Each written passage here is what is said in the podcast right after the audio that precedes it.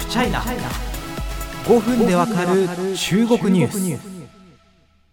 テレビ新聞ネットを騒がせているナンシー・ペロシ台湾訪問とは何かを解説していくポッドキャストをやっております。まあ本当にねあの周りの同僚だったりご家族友人にですねなんでこんなになんかネットとかでニュースになってんの？と言われた時ああつまりこれはこういうことなんだよみたいな風にですね、えー、解説できるぐらいに、えー、一からこう知識を共有できればなというような感じでやっております、まあ、前回お話ししたようにですねバイデン政権バイデンさんがペロシさんちょっと台湾行ってほしくないなーっていうふうに止めてたんだけどいざ強行してしまった。そしてそれは中国の激烈な反発を呼んだということをご説明しました。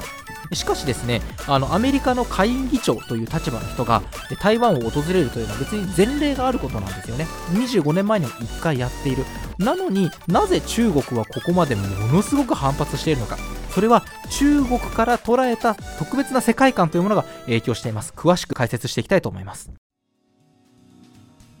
さあ前提としてお伝えしたいのは中国側はですねずっと前からペロシさんに台湾に来るのやめさせろってことを警告していたわけです。いろんな、まあ、あの例が出てます。例えば中国外交部の趙立堅報道官、まあ、あの強気な物言いで知られるですね戦う狼戦狼外交官ですけれども。包帯は重大な結果をもたらす。人民解放軍は絶対に座視せず必ず断固たる措置を取るなどと、まあ、あの記者会見で明確に警告をしています。さらに、例えばですね、共産党の意向を組んで、タカ派の発信をしていると見られている人がいます。環球時報の元編集長で、コ・シャクシン、えー、まあ、フーシージンさんという人なんですけども、この人に至ってはですね、もうちょっと激烈すぎるあの発言をしてですね、よく批判にも合うんですけども、ツイッターでペロジさんが乗っている、まあ、飛行機ですね、搭乗機と、その周りにいる米軍機を撃墜しろと。Shoot them down という風にツイートしてるんですね。さすがにこの投稿は、まあ、ツイッター側によって後に削除されたわけですけど、それでも懲りずに、8月2日、まあ、ペロシさんが降り立った当日には、私の知る限りでは、北京は軍事行動を含む対抗策を打ち出していると、再び威嚇しているわけです。まあ、ただし、これらの中国側のま警告よりも、より深刻に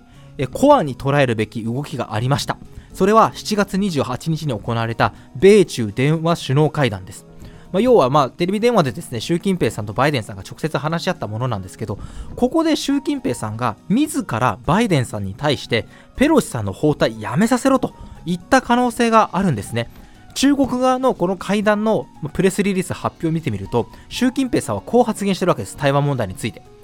火遊びする者は身を焦がす。このことをアメリカがよく理解するように望む。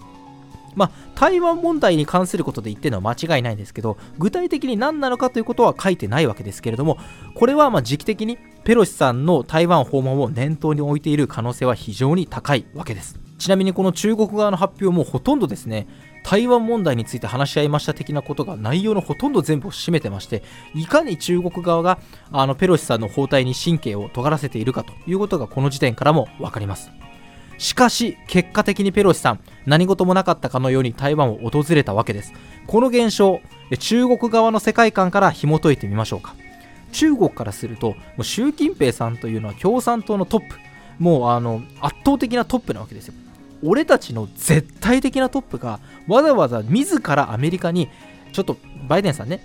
ペロシさんが台湾に行かない形であんたの方でちょっと収めてくれやと言ったわけですよその言葉は中国の中にとっては何よりも重いものです。しかし結果的に数日後、完全に無視する形でペロシさんが台湾にドカッと降りといた。これは中国からすると、もうメンツを潰すどころか、プライドに対する挑戦と受け取るわけです。中国側はですね、結果的にあのペロシさんが台湾に降り立った後、即座にこう新華社を通じて発表するんですけど、あの台湾に台湾でですね重要な軍事演習をやるんだってことを発表しました。その地図が非常にショッキングでこの地点でやりますよっていうところを、ま、地図で伝えてるわけですけども台湾もですねぐるっと取り囲む形になってるんですよ。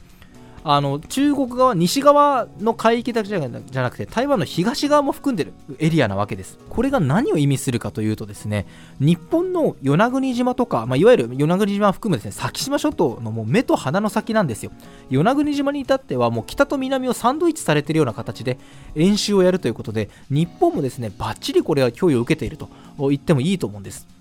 さらに中国が激怒した理由。それはですねもちろん習近平さんが直々に申し入れたのにほぼ無視されるような形になったというだけではありません。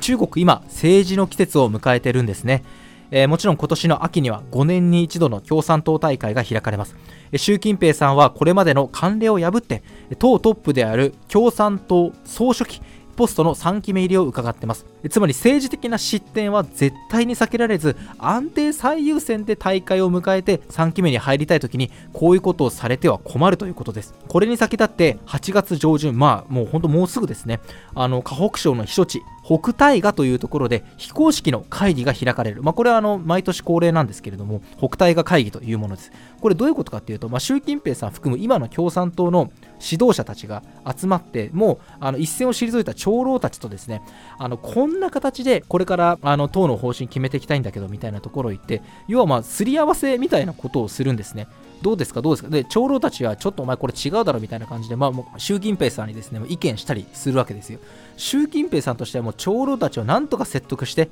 あの自分が3期目に入るのもそうだしこれから共産党のトップ7人を含む人事をですね動かしたい時にこんなことで失点していてはあのもう交渉もなかなか自分の思い通りにいかない可能性があるわけですよ。そういう時にこういうことをやられるということはもう一番やってほしくないことですしなおさらですねあの党長老たちのですね目線がこう自分たちに注がれてる中アメリカに対して弱気な姿勢を見せることはできないんですよ。それゆえにあのもうどんだけ周りから過剰とも言われようと中国としてはもうエンジンをフル回転させて、えー、対抗する姿勢を打ち出さざるを得ないということです。まあ、今回はですねその軍事演習というところを一つ挙げましたけどすでにサイバー攻撃あるいは中国の大陸に暮らしている台湾出身者の身柄拘束あるいは輸入輸出規制等でですねいろんな方法で、え、まあ、台湾に対してですね報復措置を取っています。さらにですね軍事演習やってる時もこの海域になるべく船とか入るなよみたいなことを言っててですねこれは日本企業のビジネス、まあ、サプライチェーンのですね一定程度の影響を及ぼす可能性はあるわけです、えー次回ペロシ訪台について伝えるですね最後の回はですね果たして今回ペロシさんが台湾を訪れて一体何かいいことがあったんですかというちょっと批判的な見方をしていきたいと思います。